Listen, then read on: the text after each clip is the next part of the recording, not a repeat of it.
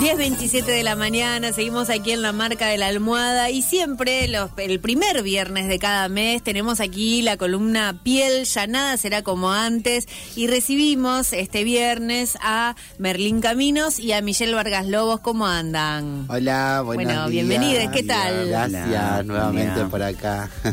Bueno, con- estábamos charlando un poco de, de los temas que trajeron y había varias cosas como para, para ir eh, comentando en esta columna. Sí, así es. Eh, bueno, en la columna del mes pasado habíamos estado mm, hablando de, del 28J y hablábamos de, de basta de travesticidios. Y bueno, esta semana nos encontramos con otras de, la- de las situaciones que vivimos como colectivo, que son durísimas. Y ahí vemos el estado de emergencia en el que seguimos estando, que fue el, el travesticidio de la compañera eh, Liliana, la chaqueña, compañera de 65 años. Y bueno, también recordamos el, el de Alejandra Ironisi. También todavía nos seguimos preguntando dónde carajo está Tehuel de la Torre. Eh, y bueno, y ahí queríamos eh, mencionar la importancia de, de la ley de reparación para personas travesti trans post dictadura. Sí, me parece que es importante, o sea, siempre como poder mostrar esta cara de la realidad, de las cosas que nos siguen pasando, eh, por nuestra identidad, básicamente, porque es una persecución identitaria la que sufrimos nosotras. Y lo importante que es este, la implementación urgente de políticas públicas para que estas cosas no sigan pasando. Por eso cuando una pelea por el cupo laboral, ahora bueno, que estamos peleando acá en la provincia de Santa Fe, por la ley de reparación histórica post dictadura militar, porque es del año 1983 hasta el 10 de junio del 2010, que fue cuando eh, se eh, tiraron abajo los edictos policiales, pero durante todo este proceso del 83 al 2010, donde la Argentina vivía una, una democracia, nosotras seguíamos siendo perseguidas por las fuerzas policiales, que era el brazo opresor que usaba el Estado para perseguirnos sistemáticamente. Esta democracia que decían, no, no me acuerdo con quién, si eran ustedes, pero que les llegó más tarde, Sí. ¿no? A- a- al colectivo. Yo siempre digo que la democracia para nosotros Claro. llegó el- en el 2012 con la ley de identidad de género.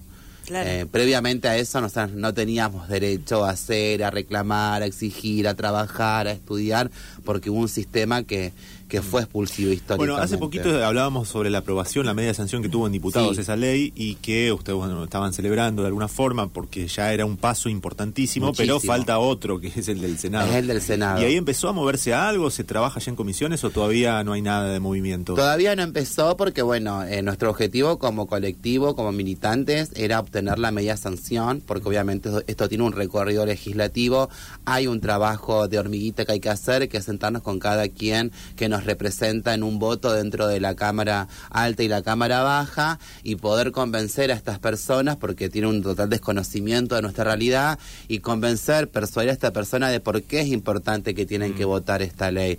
Este, este trabajito con diputades duró nada más ni nada menos de casi dos años Claro, sentarnos y, Claro. bueno y con el senado creo que la, la estrategia va a ser exactamente la misma sentarnos con senadores y poder explicarle la importancia que tiene este proyecto y que es justamente por esto para que compañeras como la chaqueña que fue víctima de un travesticidio eh, quizás si hubiese estado acompañada por políticas públicas, ella no hubiese terminado de esta manera. Por eso es tan importante el reconocer esta ley de proyecto de reparación histórica post dictadura militar y entender por qué se pide esta reparación, que no tiene que ver solamente una reparación, como lo venimos diciendo, con las personas travesti trans que fueron perseguidas. Es una reparación social, es una reparación política, es una reparación a la historia argentina. Esto tiene, tiene, es una reparación realmente que atraviesa los diferentes estratos sociales, no tiene que ver solamente con nosotras, porque si fuera algo que tendría que ver únicamente con las personas travesti trans, yo siempre digo, no va a haber ningún este monto eh, monetario que repare los años eh, perdidos, los años presas, golpeadas, torturadas que pasaron las compañeras. Entonces, esto tiene que una- con- empezar a saldar una, una deuda que tiene el Estado con nosotras, como con tantos otros sectores de la población, ¿no es cierto? Claro. Eh, por el caso de mm, la chaqueña, estábamos viendo ahí que es una información que sucedió algo en la, en la provincia de Buenos Aires, ¿no? Que es un hecho que, que fue bastante reciente, que fue Sí, en... hace dos días. Sí. eh, En Bu- en. Bursaco, sí. Sí, la chaqueña era trabajadora sexual y estaba, estaba trabajando en la ruta. Y bueno, ahí la, la golpearon y la tiraron a un pozo, digamos. Y, y el sistema de salud tampoco accionó a- a- con la urgencia que había que accionar. Y las personas que estaban alrededor de, de- de lo acontecido, no, o sea, no accionaron, nadie hizo nada. La compañera estuvo los 45 minutos en un pozo esperando una ambulancia. Cuando llegó la ambulancia ya era tardísimo, digamos. Una compañera de 65 años que está en la calle laburando y las condiciones, la verdad, que son las peores. Esa compañera tendría que haber estado en su casa.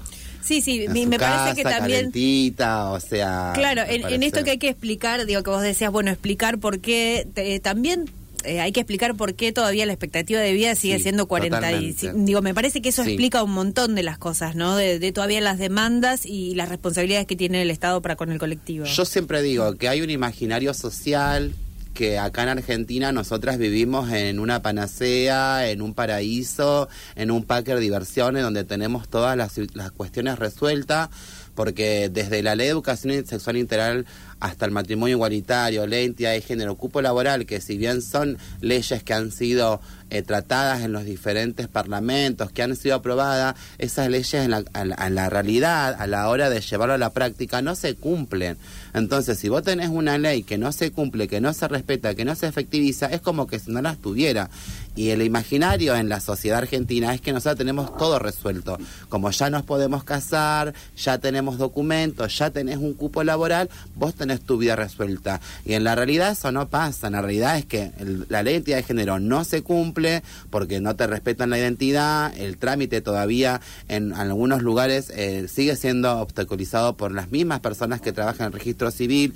El artículo 11 que habla de la salud integral de las personas travesti trans no se, de- no se reconoce ni en el sistema público, privado, prepago, social, o sea, no se reconoce. De hecho, cuando vos vas a, a afiliarte a alguna prepago social, no te toman como socia porque saben que vos vas a querer acceder a una ley, entonces ellos saben que van a tener un gasto. Bueno, hay un montón de cuestiones que están en juego todavía y que realmente, bueno, el, no cumplirse esta ley, que son tan importantes para nosotras, hacen justamente que terminemos en una, en una empecemos a estar nuevamente en una cadena de exclusiones que nunca se terminó y terminemos como esta compañera, ¿no es cierto?, que estaba parada con 65 años en una ruta, ¿no siendo ejerciendo el trabajo sexual, que es un trabajo que no está reconocido, que maneja una caja negra, o sea, hay un montón de cuestiones y- que, juegan acá y que se pueden empezar a, desentramar y vos empezás a hilar fino y empezás a ver que hay un montón de cosas que están mal. Y básicamente que la compañera no tendría que estar en la calle parada con 65 años.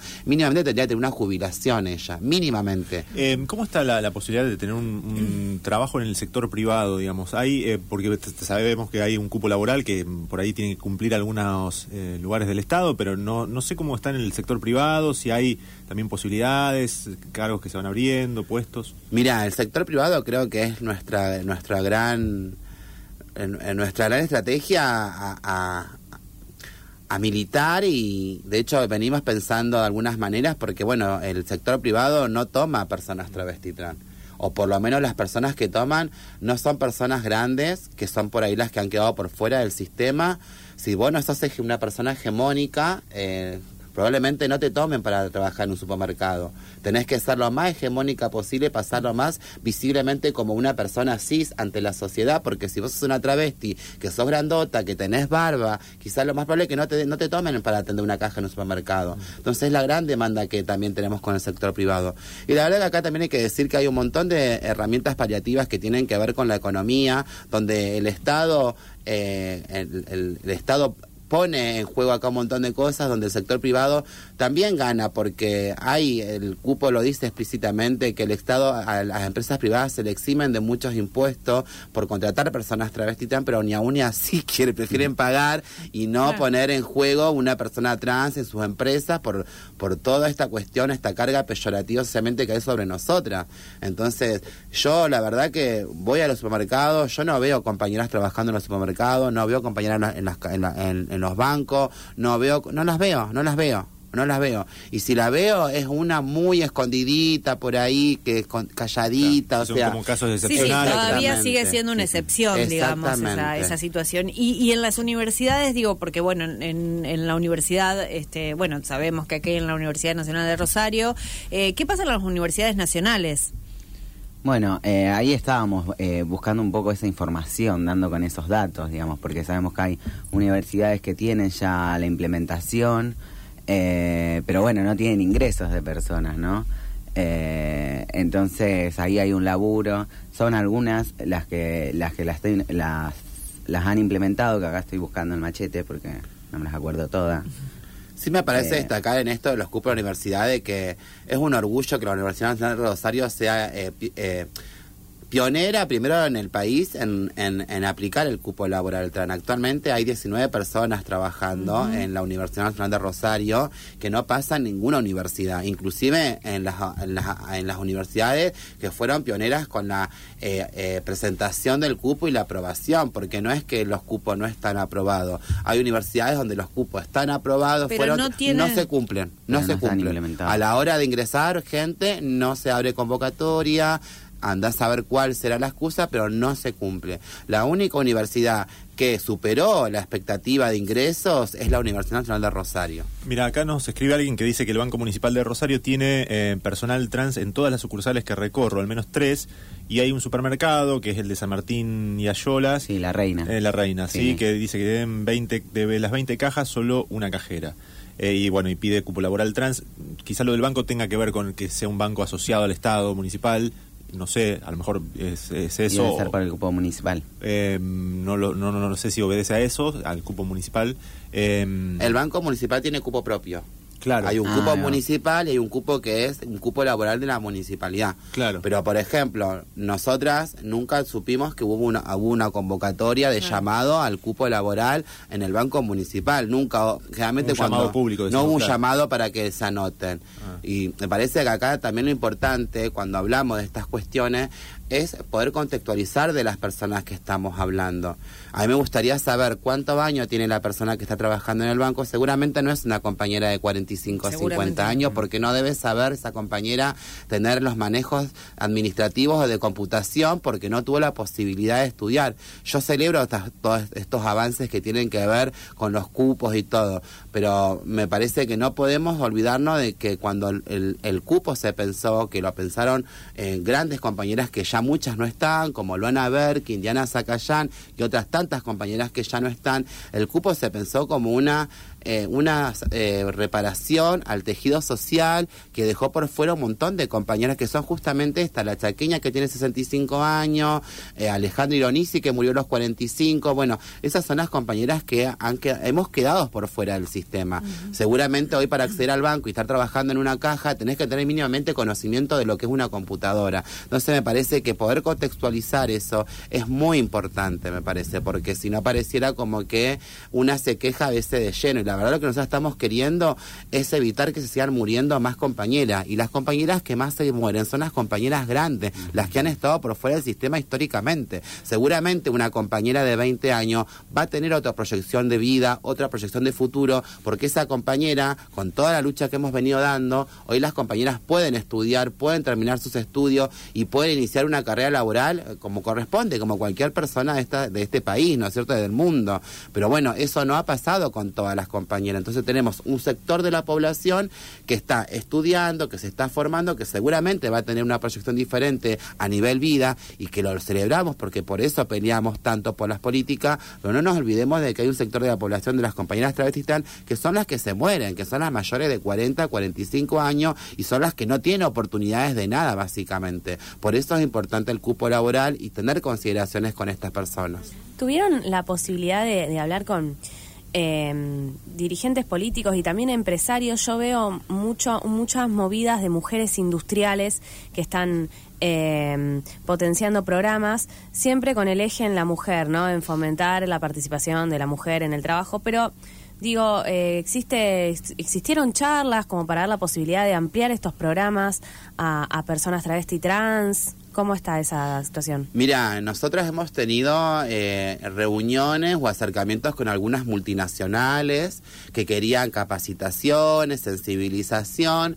pero cuando nos sentábamos a hablar, o sea, bueno, nos perfecto, nosotras vamos, capacitamos, sensibilizamos, contamos nuestra historia de vida, historia que, mm, eh, o sea, ya se sabe, no, no es algo oculto, o sea, las travestis existimos toda la vida y sabemos el lugar que nos han puesto históricamente, la sociedad, el sector político, nuestra familia, la escuela, la medicina, ya sabemos en qué lugar estuvimos siempre, en eso no, no tenemos ni siquiera que seguir repitiendo. Generalmente eso le gusta la, la historia, vamos, se las contamos y vamos con capacitaciones, sensibilizaciones. Bueno, ahora, ¿qué hay a cambio después de esta sensibilización? Vos que sos una multinacional, que tenés más de 80 mil personas trabajando en Sudamérica, ¿cuántas personas travesti tenés? Una, en Brasil tenían. Entonces, bueno, garantizame entonces que acá, que tienen, tienen llegada acá en Santa Fe, garantizame que después de la capacitación que nosotras vamos a dar, mínimamente vas a garantizar una pasantía de seis meses, vas a garantizar un puesto laboral, porque si no, ¿para qué te sirve la capacitación? Para que vos después digas, ay, nosotras hicimos la capacitación, mirá qué diversos que somos como multinacional, y la verdad que nosotras no nos prestamos a ese jueguito. Claro, se da mucho esto de- del lavado de imagen, Sí, ¿no? el de las compañías. el famoso pinkwashing. Claro. Bueno, no sé si les quedaba algún dato más para agregar también para la columna del día de la fecha. Si no, sabemos que queda la, la próxima el mes que viene o ya cambiamos la. No, Ah.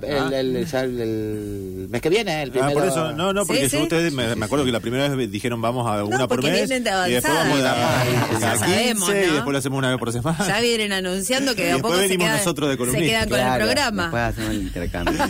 y esperemos que nos den un espacio. porque, Sí, sí. bueno. Yo para, bueno, para despedirnos, para terminar, queríamos hacer la invitación el día de mañana al Carrilche Fest Sí, que se va a tuvimos hacer, ayer invitades, pero está bien que lo recordemos. que va a ser en los galpones del SEC eh, a partir de las 5 de la tarde hasta las 11 de la noche. Van a haber talleres de sensibilización para que vengan las multinacionales. Claro. van a haber talleres, van a haber este números artísticos, va a haber feria, va a haber de todo, eh, todo hecho eh, por personas travesti, para travesti, para la comunidad en general, para que vengan a ver que lo que somos capaces de hacer también como gestoras culturales, ¿no es cierto? O sea, que también es algo que, que se nos ha quitado, la posibilidad de crear, de generar. Así que bueno, eh, va a venir Susi Shock, que va a estar en un conversatorio con Morena García y Máxima Salazar. Va a haber, este, va a estar tocando a Jelen Becker con la banda. Y bueno, y quien les habla va a ser la conductora del evento. Vamos así que, eh, más que ya. invitades, todos quienes están escuchando la radio, va a ser el día de mañana, que Sí. es 9 de nos julio. contaron que estabas El preparando con unos de preparativos desde hace varios días. Sí, sí, que, ya que- que salga todo perfecto, nos dijeron. Va a salir todo pues, genial. Me parece Sí, muy bien. Yo, yo le dije que todo genial tiene que salir, va a salir genial. Y así que les esperamos en los galpones, allá en el río, en el, Sí, al del. Parque España. Ahí estaremos. Bueno, gracias, Bueno, eh, gracias por haber por venido. Gracias por invitarnos nuevamente y nos vemos el mes que viene. El mes que viene eh, les esperamos por aquí, entonces pasaba nuestra la, la columna piel, eh, ya nada será como antes, Michelle Vargas Lobos, Merlín Caminos, en este caso, eh, que llevaron adelante mm, este primer viernes de este mes esa columna piel.